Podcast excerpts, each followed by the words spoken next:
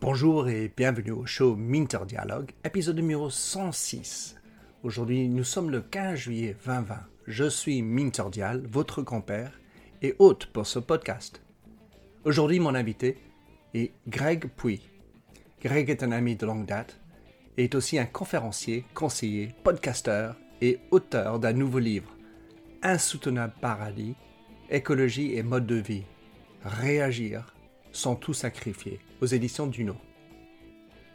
Dans cet entretien avec Greg, nous parlons de comment définir le succès.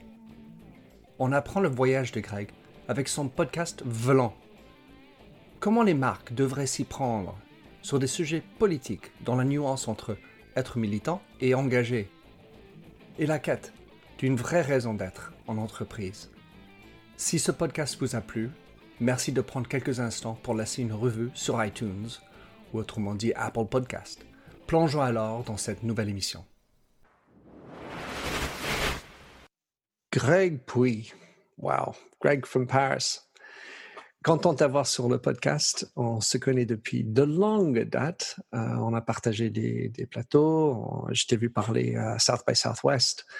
Et depuis peu, tu as sorti un livre, L'insoutenable paradis. En tes mots, comment tu voudrais te présenter, Greg? Merci Minter. Je suis ravi d'être là parce qu'effectivement, on se connaît depuis euh, très longtemps. Euh, écoute, euh, maintenant, je me présente comme une sorte d'analyse culturelle. Moi, je suis un marketeur à l'origine, mais analyse culturelle parce que j'essaye de comprendre comment la société évolue. Et j'essaye d'aider les personnes qui sont proches de moi à se transformer. Je crois que c'est vraiment fondamentalement ce que j'essaie de faire, c'est-à-dire connecter les personnes entre elles, connecter les personnes à une forme avec elle d'ailleurs euh, aussi, mais dans une logique de transformation. Euh, alors moi, je suis pas du tout coach, hein, mais transformation des organisations, euh, transformation des stratégies marketing des entreprises.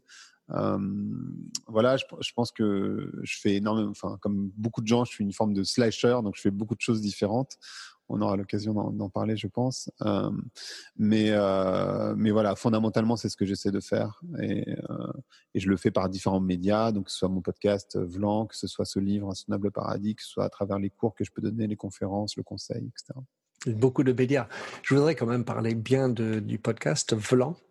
Euh, mmh c'est un podcast euh, qui, a, qui, connaît un bon succès. Dis-nous un peu le, le, sujet de Vlan et, et, le type de succès que tu remportes.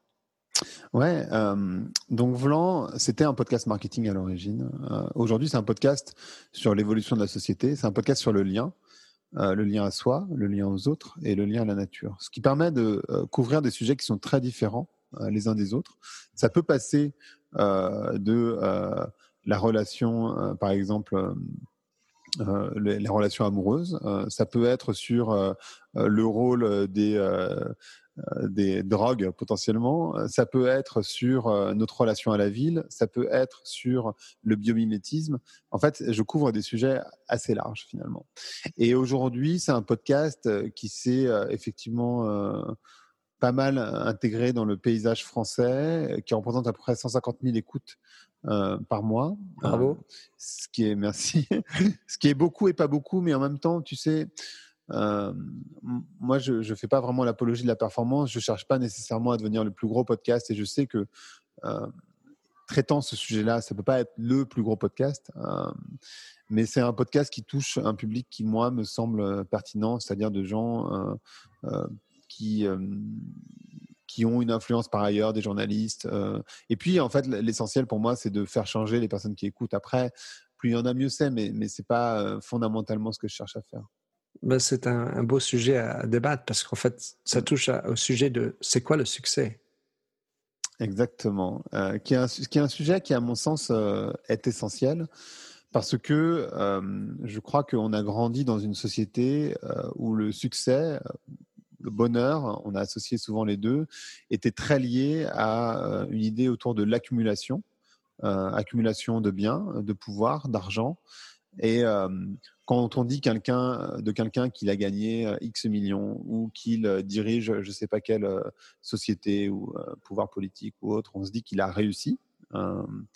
Donc, on a vraiment cette association qui est liée. Simplement, ce récit, il n'est pas nouveau. Il, est renforcé évidemment par les médias, que ce soit les séries, les films, la musique, mais aussi les publicités. Et on est enfermé dans ce récit du succès. Et finalement, tu te rends compte que, et en particulier en Occident, donc tous les deux, tu vois, on vient en Europe, donc on est dans des, dans des conditions très favorables, on ne se rend pas forcément compte, on, a tendance à prendre pour acquis euh, euh, beaucoup de choses qui ne le sont euh, pas nécessairement, en particulier euh, notre sécurité physique, on est dans un pays qui n'est pas en guerre, notre sécurité financière, les banques ne font pas faillite, il n'y a pas d'inflation particulière, notre sécurité sanitaire qui vient d'être mise à mal là, mais, qui dans l'absolu est quand même assez bien protégée. et en fait, on ne se rend pas compte qu'on est tous plus ou moins. En France, il y a 10 millions de pauvres, mais on est tous plus ou moins quand même très riches. Quand je demande aux gens combien il faut gagner d'argent par an pour être dans les 1% les plus riches. En France, on parle beaucoup des 1% les plus riches. on parle des 1% les plus riches en France, mais pour le taxe Voilà, on s'intéresse aussi, c'est intéressant de s'intéresser aux 1% les plus riches dans le monde. Combien il faut gagner d'argent tous les ans pour être dans les 1% les plus riches dans le monde Et tu te rends compte que c'est 27 000 euros par an. Donc en fait, euh, si l'argent faisait le bonheur, on le saurait. Euh, en fait, on vit dans une société, euh, c'est pour ça que ça s'appelle Insoutenable Paradis, ce bouquin d'ailleurs, c'est que c'est insoutenable bien sûr pour les autres vivants, les humains en particulier dans des pays plus pauvres, les vivants, je parle des mammifères, mais globalement tous les vivants, et puis évidemment si on considère la nature, c'est-à-dire les arbres, euh, comme du vivant, ce qui est le cas hein, en l'occurrence, c'est insupportable pour eux, mais c'est aussi insoutenable pour nous, parce qu'en fait, ça nous rend malheureux. On voit bien l'augmentation des burn-out, on voit bien les taux de suicide, en particulier chez les jeunes, qui augmentent et qui n'ont jamais vraiment été aussi élevés qu'avant, que, maintenant. on voit la prise d'anxiolytique qui est extrêmement forte. Donc en fait, ce, modèle-là de bonheur supposé, il ne fonctionne pas. Et finalement, et je trouve que le confinement, ça, ça a fait évoluer ça. On se rend compte que ce qui nous fait, ce qui nous rend heureux, c'est le lien aux autres. Ce qu'on s'est rendu compte, c'est cette interdépendance avec nos voisins, avec nos amis, que ce qui nous manque, c'est effectivement d'être en lien avec les autres. Et, euh, et quelque part, c'est pas d'aller chez Zara acheter une nouvelle paire de jeans ou, ou, euh, une robe ou, je ne sais quoi. Donc, euh, je crois que cette définition du succès elle doit être revue, redéfinie, euh, et c'est sans doute la meilleure manière de devenir écologique, c'est-à-dire en redéfinissant ton, ce que tu essayes d'obtenir finalement. Dans la transformation de ton podcast, de, un podcast de marketing sur un podcast, j'ai envie de dire, de vie, quelque part, entre la, mmh. relation et la connexion, ça me fait penser à, au virement que Ariana Huffington a fait avec HuffPost, mmh. où elle était sur euh, des sujets un peu business, enfin que business, etc. Et tout d'un coup, ah, l'amour, la vie, le sommeil, c'est ça qui est intéressant et ça qui est important. C'est ça qui a voulu, valu, en fait, quelque part, euh, la plus grande valorisation de, de, du succès de HuffPost, mis à part le business model et tout le reste. Et, mmh. et, euh, et quel, enfin, ma question, c'est comme quel moment tu as décidé de transformer, de transformation marketing à discours sur la vie? Ouais, son bouquin Strive est, vachement intéressant d'ailleurs, Ariana, parce que finalement, elle te dit, bah, on m'a dit que le bonheur, c'était euh, le fait de gagner beaucoup d'argent, de faire des enfants, d'être marié, machin. J'ai fait tout ça et je suis déprimé. Donc, euh, ça, ne fonctionne pas. Euh, je crois que moi, j'ai passé 25 ans de ma vie. Moi, je viens, viens pas du même background que Ariana. Euh, je crois que pas allemand? Alors non. Euh, j'ai passé 25 ans de ma vie, je crois, à poursuivre cette idée du bonheur euh, que je viens de décrire autour de l'accumulation. Pour me rendre compte et pour arriver dans des sphères où les gens ont de l'argent, euh, en particulier dans les startups, on gagne beaucoup d'un coup, et pour me rendre compte que ça ne fonctionne pas. j'ai fait la transition, il n'y a pas un moment, enfin il y a un moment dans le podcast bien sûr, mais il n'y a, a, pas un moment incroyable dans ma vie où je me suis dit, ah, tu vois, j'ai pas vu la Vierge euh, pour me dire tiens je vais changer euh, mais simplement je crois que ça a toujours été là euh, et j'ai eu cette en fait je me suis donné la permission d'être plus proche de moi, quitte à ne pas être aussi pertinent financièrement. C'est-à-dire, je me suis, bien sûr que quand tu fais un podcast de marketing et que tu montres que tu connais un tel, un tel, et que tu as des discussions sur le marketing, nécessairement, ça te ramène des clients. tu vois, c'était un peu la logique d'ailleurs de mon blog à l'origine, du podcast ensuite. Et là, je me donne l'autorisation de ne pas traiter ce sujet-là. Finalement, ce podcast, il n'est pas si loin d'être un podcast de marketing. Hein. Quand tu réfléchis, le marketing, c'est quoi? C'est une compréhension de l'évolution de la société. Donc, quelque part, on n'est pas non plus très très loin. C'est simplement qu'on n'est pas. C'est une belle définition qui n'est pas forcément celle que l'on enseigne dans les, dans, les, entreprises ou les écoles de commerce. c'est ce que j'essaie d'enseigner moi à mes étudiants en tout cas. Mais, mais effectivement, tu as raison, c'est pas la, la, la, définition qu'on donne, mais, mais finalement, pour moi, le marketing, c'est comprendre la société, comprendre l'évolution de sa société pour servir, proposer des produits qui correspondent aux attentes euh, des consommateurs. Donc, euh, c'est pas de refourguer n'importe quoi à n'importe qui, c'est pas alors effectivement, c'est pas stricto sensu comment je fais plus de growth, comment je réussis sur Instagram, comment je sais pas, je me lance dans les podcasts. bon, moi je trouve ça chiant en fait à traiter. Je le traite par ailleurs. Hein, tu vois, je fais pas mal de conférences comme tu sais sur ce domaine-là. mais j'ai décidé de changer de sujet parce que ça me semble plus important. Finalement, ce podcast est devenu un acte politique, comme l'est le, le livre quelque part, parce que je crois que en 2020, on ne peut plus se permettre euh, ne pas être politique. Euh, donc il n'y a pas une prise de conscience incroyable à un moment donné, c'est juste euh, une prise de conscience au fur et à mesure, simplement. Il n'y avait pas de déclic? Parce qu'en en fait, il y, a un moment, tu te dis, voilà, je, le fais mon premier. Et, moi, je, regarde beaucoup les accidents parce qu'en fait, c'était peut-être une rencontre dans un ascenseur avec quelqu'un et dit, tiens, bon, ben, ça y est, j'y vais. Ou tu as, mal dormi, tu as, as, un rêve, et puis, enfin, en tout cas, s'il n'y en a pas eu, il n'y en a pas eu, mais. non, il y a, y, a, y, a, y a ça. Il y a quand même euh, une anecdote qui est euh, la personne avec laquelle je, je fais euh, cette boîte de production de podcast qui s'appelle Plink, qui est un bon ami qui s'appelle Pierre-Henri. Et c'est lui qui finalement, tu vois, qui est à peu près ton âge, donc un peu plus âgé que moi, ah, et qui m'a dit, mais, mais Greg, en fait, c'est pas vraiment toi, tu devrais te donner la... En fait, il m'a donné, il m'a il m'a invité à me donner l'autorisation de traiter d'autres sujets. Euh, et je pense que la première fois que je l'ai fait, c'était avec Esther Perel ah. euh, sur les relations amoureuses. Oui, pas le moindre des personnes à faire avec. Non, euh, qui est une bonne amie que j'ai rencontrée à, New York, qui est pas très connue en France oh. encore. En France, non, vraiment. elle est, elle est étonnamment. Ouais. elle, est belge, elle est belge. Elle est belge, ouais. ouais. Mais on, est raciste contre les Belges. non, Moi, je suis né à Bruxelles. Ah, je savais même pas. Attention, je défends les Belges. Et oui, elle est incroyable. Et je pense que c'est le premier épisode. Après, j'ai fait deux, trois épisodes de plus sur le marketing. Après, j'ai passé l'épisode 50 mots Godat sur le bonheur. Et là, je pense que j'ai complètement, euh, j'ai accepté que c'était pas moi en fait que moi j'avais changé et que la, manière dont les contenus, dont je gérais des contenus, que je créais des contenus n'avait pas changé. Donc je me suis donné l'autorisation à ce moment-là. Mais c'est, je pense que le déclic s'est fait là. C'est génial le fait que ça t'appartenait avant, évidemment, je le comprends, mais c'est tout comme pour Ariana Huffington quand elle, parle du, fait qu'elle passe à, un autre niveau, euh, elle change de vitesse, c'est parce qu'elle a, elle a eu le grand burn-out, la grosse dépression.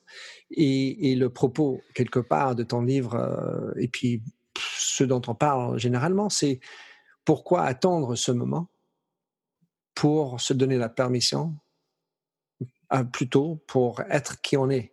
Au lieu de hmm. ce qu'on veut être.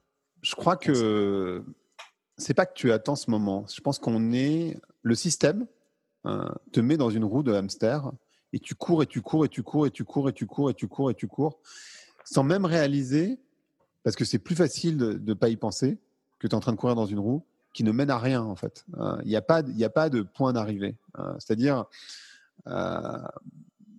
tu, peux te dire non, mais je vais accumuler pour mes enfants, etc. Mais tout ça, c'est en fait, tes enfants, ils ont surtout besoin d'amour, de, liens émotionnels. L'argent, hein, bien sûr, tu as besoin de les nourrir, de les, loger, mais, ça, tu peux le faire sans accumuler de manière massive. et encore une fois, moi, je suis pas en train de dire qu'il faut pas du tout gagner d'argent. Hein. Je, ne suis pas du tout radical à aucun endroit, d'ailleurs mais simplement, tu cours dans une roue. Et quand tu es éjecté de la roue, ce qui est le cas quand tu fais un burn-out, moi, j'ai pas fait de burn-out, mais quand tu fais un burn-out, tu es éjecté de la roue. Et là, en fait, c'est le seul moment dans ta vie où, par exemple, quand tu as une grosse crise, par exemple, quelqu'un qui décède, ou où tu te relèves. Ou une pandémie. ou une pandémie, par exemple, effectivement. Tu te relèves et tu regardes tous ces gens qui courent dans des roues et tu dis, mais attends, mais euh, est-ce que vraiment, tu vois, c'est un petit peu de Matrix, quoi. Tu, tu sors de la matrice et tu dis, mais attends, En fait, c'est quoi ce bordel? Et là, en fait, tu te dis, bah, soit et tout le système t'invite à retourner dans ta roue quand même. Hein, c'est un peu, un peu le concept. A back on the horse. exactement. Et là, en fait, tu peux te dire, mais en fait, moi, j'ai pas envie de retourner dans cette roue-là. Et la question est, qui est fine et complexe, parce que bien sûr, tu peux te dire, bah, je deviens altermondialiste, je vais élever des, chèvres dans le Larzac, mais si tu n'as pas envie de faire ça et que tu as eu qu'une compétence pour élever des chèvres, par exemple, ce qui est mon cas, euh, comment tu fais? En fait, la question centrale, c'est entre ton mode de vie moderne, que moi j'aime bien, hein, par exemple, tu vois, j'aime bien pouvoir prendre des douches chaudes, j'aime bien avoir du chauffage chez moi à 19 ou 20 degrés, j'aime bien, euh, tu vois, qu'on discute euh, là par internet, tout ça, moi j'aime bien. J'ai un téléphone portable, j'ai un Mac, enfin, tu vois, je ne suis pas du tout euh, altermondialiste. Et en même temps, comment tu fais pour pas rentrer dans cette roue à nouveau et comment tu fais pour avoir un rôle? Et c'est pour ça que je dis, finalement, on n'a on a plus vraiment le choix que d'avoir un, acte, des actes politiques, que ce soit au niveau des organisations, mais aussi des individus. Donc, Greg, tu, tu parlais de la politique et, que nous sommes de, toute façon, de toute évidence, des êtres politiques, donc c'est normal. Mais dans l'entreprise, et, j'ai envie de dire notamment en France, l'histoire euh, d'amener sa personne et, c'est presque un verboten d'avoir d'être trop personnel au bureau et qui dit personnel dit aussi politique. Et, aujourd'hui, je, sens que le, besoin non seulement est d'amener sa personnalité et sa personne au travail pour être engagé, mais c'est aussi d'être politique. En fait, tu as, raison, il y a, deux choses. Euh, la première, c'est effectivement, je crois qu'avec la consommation de masse, euh, en particulier après la Seconde Guerre mondiale, on a euh, voulu des entreprises extrêmement consensuelles. donc, par essence, pas politique pour plaire à tout le monde. Donc, on ne prenait surtout pas de position. Et puis, on a essayé de, et je crois que tu connais ça mieux que moi, mais on a écrasé par exemple la révolution des, des, 70, 60-70, euh, pour faire rentrer tout le monde dans la même case. Tu vois, le costume, je trouve, est un bon exemple de uniformisation des, des personnes au bureau. Donc, uniformisation de la pensée, uniformisation de la manière de s'habiller, du mode de vie, etc., etc. Et aujourd'hui, ce qui faisait, moi, je dis souvent d'ailleurs aux entreprises, ce qui a fait votre force au XXe siècle peut être votre plus grand, votre plus grande faiblesse au XXIe. Aujourd'hui, ça ne fonctionne plus du tout. Euh, les, gens ont besoin d'avoir des entreprises qui soient proches d'eux. Elles ne croient plus du tout. Euh, ils ne croient plus du tout euh, aux entreprises consensuelles. Ils ne croient plus du tout au discours, tu vois, euh, de washing, que ce soit social, que ce soit green, euh, ils, ils, y adhèrent plus du tout parce qu'ils savent que l'entreprise est en train de mentir. Donc en fait, on a besoin d'entreprises. Et puis aujourd'hui aussi avec Internet, on est capable de vérifier. Euh, tu vois, euh, une entreprise qui est intéressante dans, dans, la politique, je trouve. Euh, on va pas, on va pas faire le point Patagonia parce que ça serait un peu trop facile, mais mais, mais Nike, qui a un autre point un peu facile, mais quand même intéressant. On Beaucoup pourrait faire plus pertinent aujourd'hui en plus. Beaucoup plus pertinent aujourd'hui, effectivement. On pourrait parler aussi de d'Yves Rocher ou d'autres, mais euh, Nike, tu vois, qui, qui, a des postures politiques assez marquées. Euh, en particulier, alors il y en a une qui est discutable, très largement discutable, sur euh, les femmes. Tu vois, ils, ont, ils se sont positionnés avec cette campagne Nike She Runs, euh, donc sur la libération de la femme, etc. Et ils se sont pris un petit peu dans les dents quand même, de manière légère, mais quand même, euh, le fait que les femmes qui font les chaussures sont des femmes en Asie qui sont payées un dollar. Donc en fait, quelque part, pour l'Occident, ils disent euh, libération de la femme, et en même temps, ce sont ceux qui font perdurer cette situation en Asie. Donc ça, c'est discutable. Euh, on ne parle même pas du, travail des enfants. Je, pense qu'ils essayent quand même de faire des efforts euh, majeurs euh, sur le sujet. Après, ils ne maîtrisent pas l'intégralité de, leur, de leur prestataire, on va dire. et puis, il y a cette histoire qui est quand même assez connue maintenant, où ils ont utilisé ce footballeur américain qui a mis son genou à terre pendant l'hymne national, comme euh, Colin Kaepernick. Et voilà, Colin Park Kaepernick, qui euh, ils l'ont utilisé pour la campagne Just Do It, euh, qui était donc un signe extrêmement fort sur le racisme. Il a mis son genou à terre contre les violences policières il y a, il y a un an ou deux. donc un signe extrêmement fort de posture politique de la marque, ce qui a valu quand même une baisse du cours de bourse, ce qui a valu beaucoup de vidéos de personnes qui se filment en train de brûler des, des produits Nike. Donc on n'est pas dans le consensuel du tout. On est dans une posture politique très marquée qu'ils ont reproduit là, à l'occasion des événements autour de, de, la mort de George Floyd, et qui en même temps est un peu calculé parce qu'ils savent très bien que c'est la seule manière pour une marque de s'en sortir. Donc, mais en tout cas, ce qui est intéressant à noter, c'est qu'ils ne sont plus du tout euh, dans cette posture, euh, euh, tu vois, très neutre, on prend pas d'avis, etc., etc. Et aujourd'hui, malgré tout, malgré cette situation qu'on comprend, toi, moi, Nike, et ben en fait, la majorité des marques restent très consensuelles. Elles veulent pas choquer, donc elles prennent des postures, mais qui sont très politiquement correctes. Et qui souvent, souvent sont des postures d'ailleurs. Hein. Tu vois, il y a, un certain nombre de marques qui vont dire Black Lives Matters et en même temps, dans les bureaux, il n'y a pas un noir. Quoi, tu vois, c'est donc il y a, y, a, y, a, y a un manque de cohérence. C'était le cas d'Adidas, par exemple. Voilà, par peu, exemple. Peu, peu de black. Alors que leur, population auquel ils vendent, c'est beaucoup de black, évidemment. Exactement. Et il y a très peu qui travaillent dans les bureaux à Portland. Mais tu sais ce que c'est le pire? Je crois que le pire, c'est qu'il y en a qui ne prennent même pas conscience. Moi, j'ai eu cette discussion, par exemple, avec la directrice générale de MAC Cosmétiques, qui parle beaucoup au noir. Et elle me dit, mais elle m'a demandé de l'aider. Elle me dit, mais est-ce que tu peux me connecter avec des gens euh, noirs? Parce que franchement, au bureau, il n'y a pas de noir. Enfin, c'est ridicule. Je suis blonde.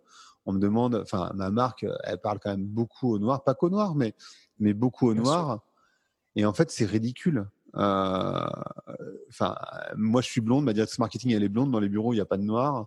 Donc, euh, ouais, j'essaye de faire changer ça, mais bon, ça prend un peu de temps de transformer complètement l'industrie, enfin, l'entreprise. Donc, bah, ouais, je reconnais que je suis pas la meilleure personne pour le faire, en fait. Euh, et, et, du coup, mais au moins, tu vois, reconnaître ton biais et ton, le fait que tu ne sais pas le faire. Il y a plein de gens qui disent, bah, il n'y a absolument aucun problème.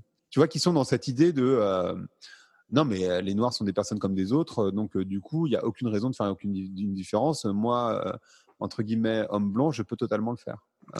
Ce qui me fait penser à une autre maison cosmétique, L'Oréal. Je m'en souviens très bien du PDG qui m'expliquait que bah, j'ai pas besoin d'être une femme pour vendre aux femmes. Et pour en, quelque partie, c'est vrai, parce que bon, c'est, on va dire, on, on enfonce l'hétérosexualité là-dedans mais c'est quand même hallucinant de d'imaginer aujourd'hui, car en fait, l'un, la posture, c'est professionnel. Le marketing, c'est des pros. J'ai besoin de savoir les chiffres, je sais ce que c'est le, data, et, et, je sais comment écrire un mot, enfin en gros, et puis que ça engage. Mais l'autre partie, c'est d'être dans ce sensation d'émotion d'être dans la peau de l'autre et l'empathie est un point clé là-dedans.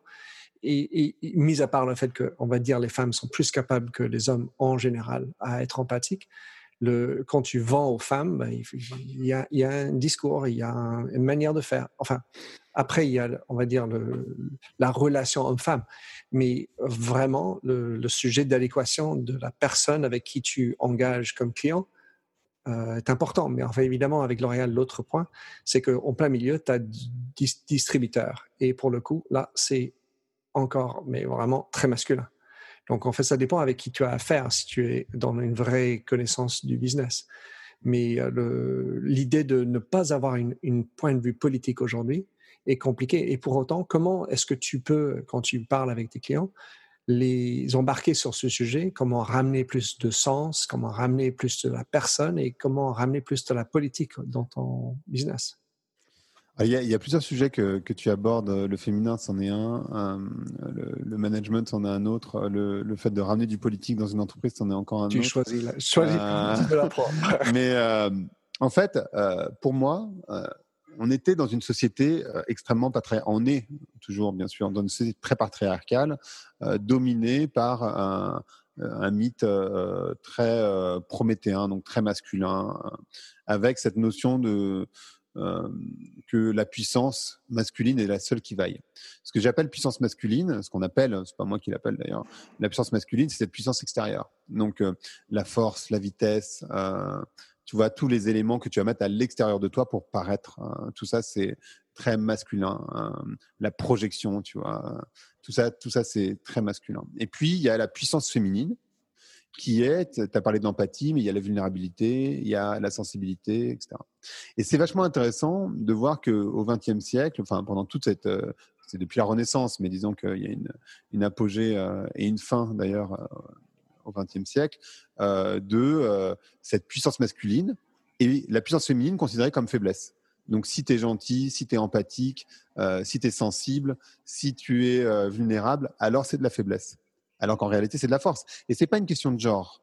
Parce que les femmes qu'on met aujourd'hui euh, en exergue comme euh, des, euh, des, des, têtes de pont, comme femmes leaders, sont des femmes qui, sont, qui ont réussi, bon gré mal gré, avec de la puissance masculine, en fait. pas avec de la puissance féminine. Et cette puissance féminine, elle est valable chez les hommes et chez les femmes. Bien sûr, tu as raison, la femme a par essence plus de puissance féminine a priori, mais il y a des hommes qui sont aussi qui ont une colonne féminine développée et qui peuvent développer ça. Ce qui manque aujourd'hui dans l'industrie, euh, dans le business de manière générale, c'est de développer cette colonne féminine et de considérer que le féminin c'est de la force. Donc ça c'est le, premier point euh, que, tu as abordé. Ensuite, il y a effectivement euh, comment tu peux parler à des femmes si tu n'es pas toi-même une femme. En fait, je pense que ce qui est important, c'est d'accepter qu'on a des biais cognitifs tous il y a des tonnes d'exemples sur les hommes, les femmes, les noirs, les blancs, les asiatiques, sur les biais cognitifs. mon ami Aurélie Jean, qui, qui, fait, qui fait de l'intelligence artificielle, s'est beaucoup intéressé à ça. Je t'en donne quelques-uns. le airbag, quand il a été créé, a été créé par des hommes. Et en fait, quand les femmes avaient des accidents de voiture, elles mouraient dans la voiture parce qu'en fait, l'airbag avait été créé trop haut pour. Enfin, il avait été créé à la taille d'un homme. Et donc, les femmes, voilà, quand, quand, elles avaient un accident et qu'elles se faisaient récupérer par l'airbag, en fait, mouraient dans la voiture. Exemple bête, pas qu'ils ont voulu tuer des femmes, simplement, l'airbag n'a pas été pensé pour les hommes. Quand l'appareil photo des téléphones portables n'avait pas le contraste nécessaire pour prendre en photo des noirs, de la même manière, les, développeurs ne sont pas racistes, c'est simplement qu'en fait, c'est un biais cognitif, ils n'ont pas fait attention. Aurélie, elle parle d'un biais cognitif qu'elle a eu sur les Asiatiques, où on lui a demandé d'étudier euh, pour les attentats à Boston à quelle distance il fallait être de la, bombe pour avoir un traumatisme crânien. Et elle a étudié des Noirs, elle a étudié des Blancs, des hommes, des femmes, et en fait, elle a, elle a pris pour acquis que les Asiatiques, c'était un peu euh, comme les Blancs, donc euh, la structure du cerveau était la même, euh, et donc, elle n'a pas étudié les Asiatiques. Alors qu'en réalité, les Asiatiques, ils ont une structure de cerveau qui est un petit peu différente. Euh, et donc, c'est la crâne et tout, Du crâne, oui, je parle le cerveau, je parle du crâne, bien sûr. Euh, et en fait, du coup, y a, tu vois, ça c'est aussi un bien cognitif. Et en fait, le, problème souvent dans, dans, ces cas-là, l'idée c'est pas de recruter des femmes parce que c'est des femmes ou de recruter des noirs parce que c'est des noirs. Ou... C'est simplement de se dire, il faut qu'on essaie d'éviter d'avoir des biais cognitifs au maximum. Donc, il faut qu'il y ait une forme de diversité parce qu'on sera mieux est plus puissant de cette manière-là. L'idée, c'est pas de faire mieux sur la photo parce qu'il y a trois femmes ou, et, trois, noirs. L'idée, c'est de se dire, euh, et des asiatiques et des arabes et, je ne sais quoi. On n'est pas, pas chez Benetton. Tout ça, c'est, c'est ce qu'on appelle la diversité.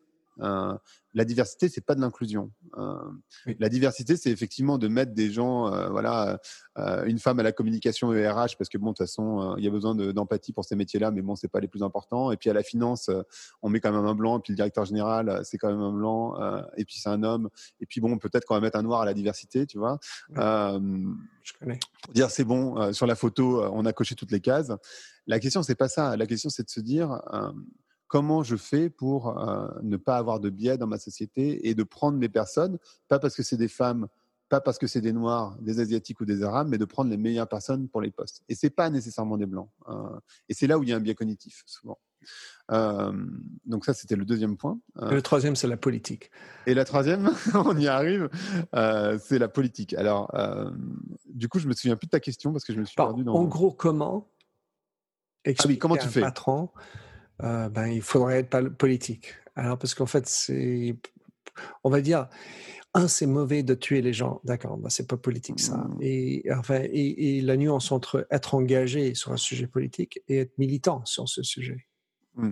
Alors, effectivement, je pense que moi, je différencie beaucoup le militantisme de l'engagement. Euh, c'est une vue, c'est ma manière de voir les choses. Je dis pas que c'est une règle absolue, mais pour moi, quand tu es militant, tu es militant pour, mais tu es aussi souvent militant contre. Euh, et moi, je suis, euh, pour le coup, plutôt dans une forme d'engagement, c'est-à-dire l'engagement, tu es nécessairement engagé pour, tu es rarement engagé contre. Quand tu fais de, ton, de ta cause ta raison d'être, tu vas dire à ceux qui ne sont pas comme toi qu'ils ont tort. Donc tu es dans une forme de combat et le combat, ça génère jamais grand-chose de très intéressant. Je dis pas que les militants n'ont pas leur raison d'être et qu'ils n'ont pas leur rôle, ils sont très importants. Je pense qu'une entreprise ne doit pas nécessairement être militante, tu vois. Euh, je, pense que c'est pas le rôle d'une entreprise de devenir militant. Peut-être au début, ça peut être l'occasion. Tu vois, je faisais référence à Patagonia ou Nike quelque part, c'est des positions un peu militantes euh, parce que c'est les premiers. Mais engagé, euh, ça veut dire que tu t'engages et que tu essayes de faire bouger les lignes de manière très concrète, très forte. et c'est pas juste parce que tu fais une communication avec effectivement des noirs, des blancs, des arabes, des asiatiques. Euh, c'est pas juste parce que euh, tu vas dire, euh, mais c'est une redéfinition, par exemple, de ce que c'est que la performance d'une société. c'est de générer de l'inclusion. Il y a une phrase comme ça que je trouve intéressante qui est la diversité, c'est d'aller en boîte avec des noirs. l'inclusion, c'est de danser avec eux. Tu vois, c'est vraiment ça. Ça se joue là, la nuance. Et les entreprises, elles doivent aujourd'hui s'engager. Alors, comment on fait en sorte et c'est quoi le discours pour, pour les entreprises? Je crois que en fait, comme dans toutes les transformations, on a, on a, as tenu ce discours-là pendant des années, je l'ai tenu pendant des années aussi sur la transformation digitale, en disant, en fait, la transformation digitale, la question, c'est pas d'être sur Twitter, Instagram, euh, TikTok ou je ne sais où, c'est un état d'esprit. À partir du moment où tu comprends l'état d'esprit, qu'en l'occurrence, le pouvoir, c'est pas le savoir, le pouvoir, c'est le partage. Euh, enfin, il y a un certain nombre d'éléments, tu vois, que tu connais encore mieux que moi autour de la culture digitale. Euh, tu peux être sur Twitter et être encore euh, complètement arriéré hein, sur ce domaine-là. De la même manière, je crois que c'est un état d'esprit qui permet, donc c'est pour ça qu'on a besoin de nouveaux dirigeants, on a besoin de personnes avec du courage, en fait, de managers, mais aussi de politiques avec du courage, qui prennent des postures, euh, enfin pas que des postures d'ailleurs, mais qui prennent des décisions, pardon, et qui font bouger les lignes. Il y a des personnes qui peuvent bouger, qui sont intelligentes, il faut juste, un petit peu comme moi à l'époque quand on m'a dit, mais Greg, sois plus toi-même, donne-toi l'autorisation finalement d'aller vers ça. Il y a des dirigeants que tu peux emmener vers là. Et, tu, ils se disent, ah bah tiens, et tu vois, je discutais avec euh, Pascal Desmurger, le, patron de la MEF, qui me disait, bah, moi j'ai plein de patrons du CAC 40 qui viennent me voir en me disant, mais, mais je suis tellement d'accord avec toi, mais je n'ose pas, je ne sais pas comment faire. Et là, en fait, quelque part que Pascal le fasse, ça, lui, ça donne l'autorisation à d'autres de le faire. Et ça, c'est super. Et puis, il y a d'autres personnes qui ne veulent pas changer. Euh, et ces personnes-là, malheureusement, elles ne sont pas euh, fit, euh, elles ne rentrent pas dans la case du 21e siècle et en fait, elles vont juste être, elles vont être des ralentisseurs euh, pour les entreprises. Peut-être des technocrates très bons dans le management, on va dire, du chiffre, mais pas dans un vrai engagement. la ligne entre le, le militantisme et l'engagement est intéressant parce qu'en fait, plus on est dans l'engagement, j'ai envie de dire, plus ça, se rejoint à plaire à plein.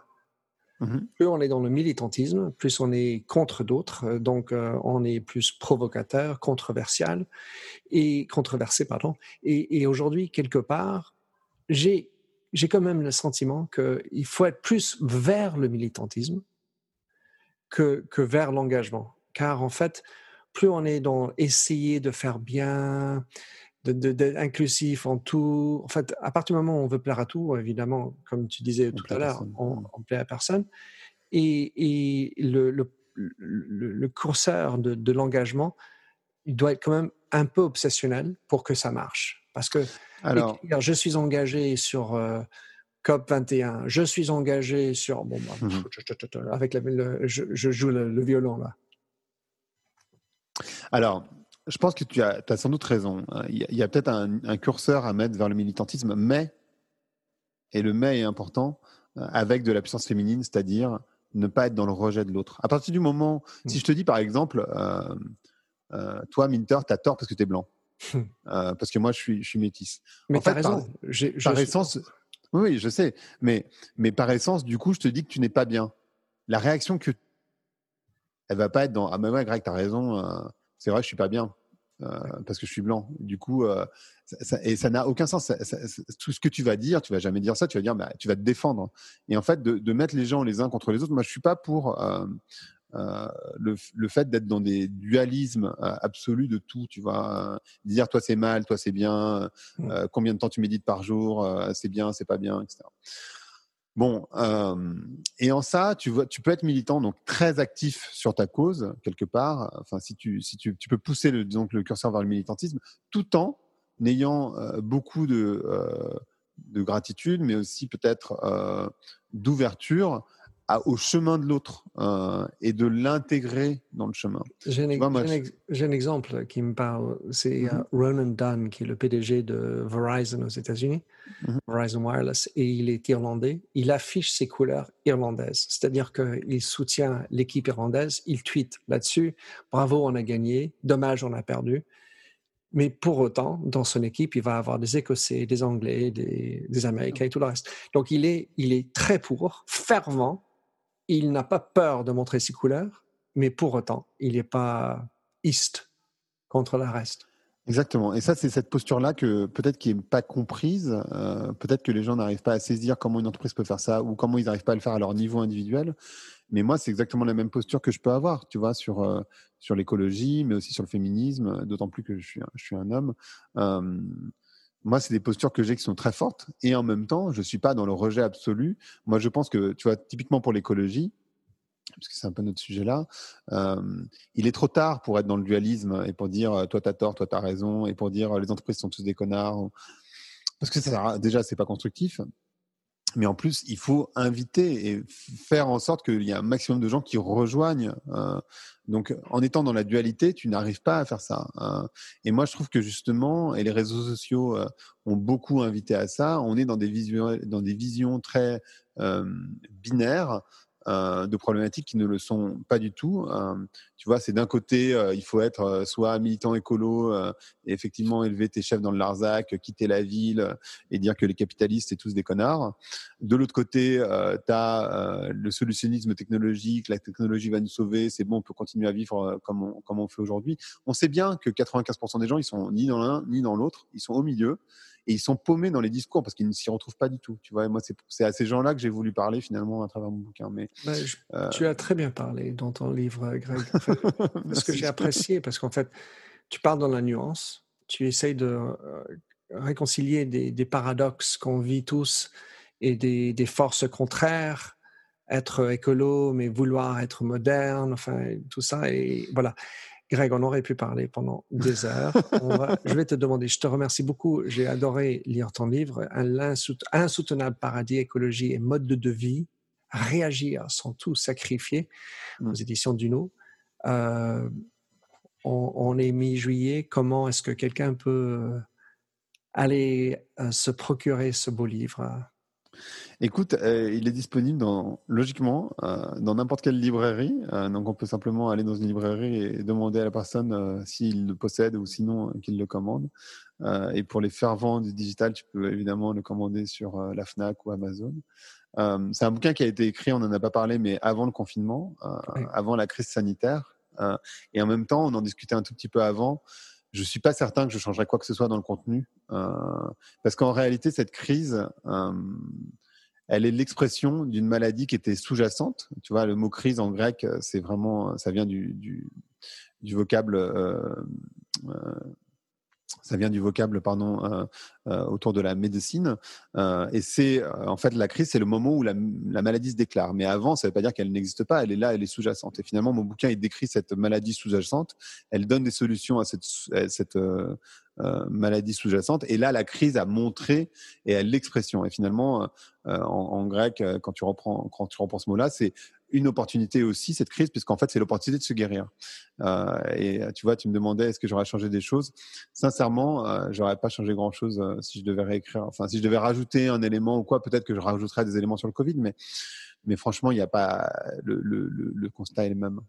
C'est sur un message de fond et, par ailleurs, beaucoup de ton livre, tu parles de toi, donc plein d'histoires personnelles. Mmh. Il y a beaucoup de témoignages d'autres aussi.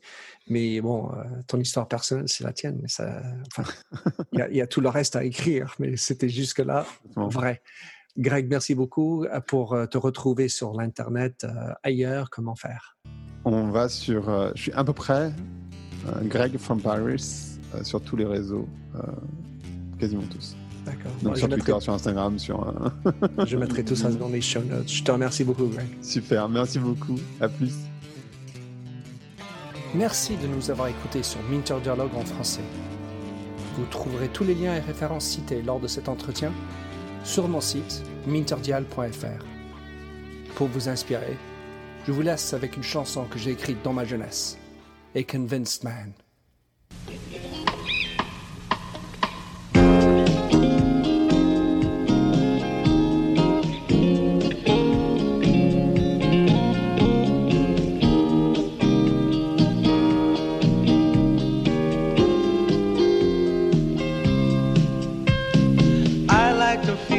Stranger tucked around me, precipitating the danger to feel free. Trust is the reason, still I won't tell the lie. I sit here passively, hope for your respect, anticipating the thrill of your intellect. Maybe I tell myself there's no use in me lying. I'm a convinced man building an urge. I'm a convinced man to live and die submerged. A convinced man in the arms of a woman. I'm a convinced man, challenge my fate. I'm a convinced man, competition's innate. Woman. Despise revenges and struggle with deceit. Live for the challenge so life's not incomplete. What's wrong with challenge? I know soon we all die. I like the feel of a stranger tucked around me, precipitating the danger free. Trust in my reason and let me show you why. I'm a convinced man practicing my lines. I'm a convinced man here in these confines. A convinced man in the arms of a woman. I'm a convinced man, admit to the test. I'm a convinced man. I'm ready for an arrest. I'm a convinced man in the arms of a woman.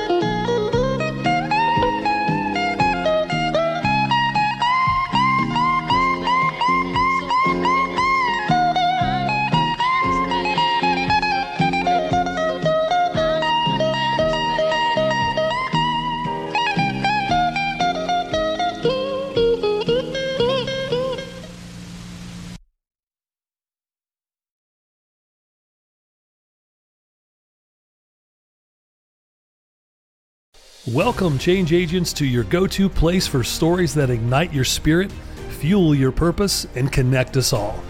We believe in the incredible power of the human spirit, its boundless resilience, and the inspiration it brings to our lives.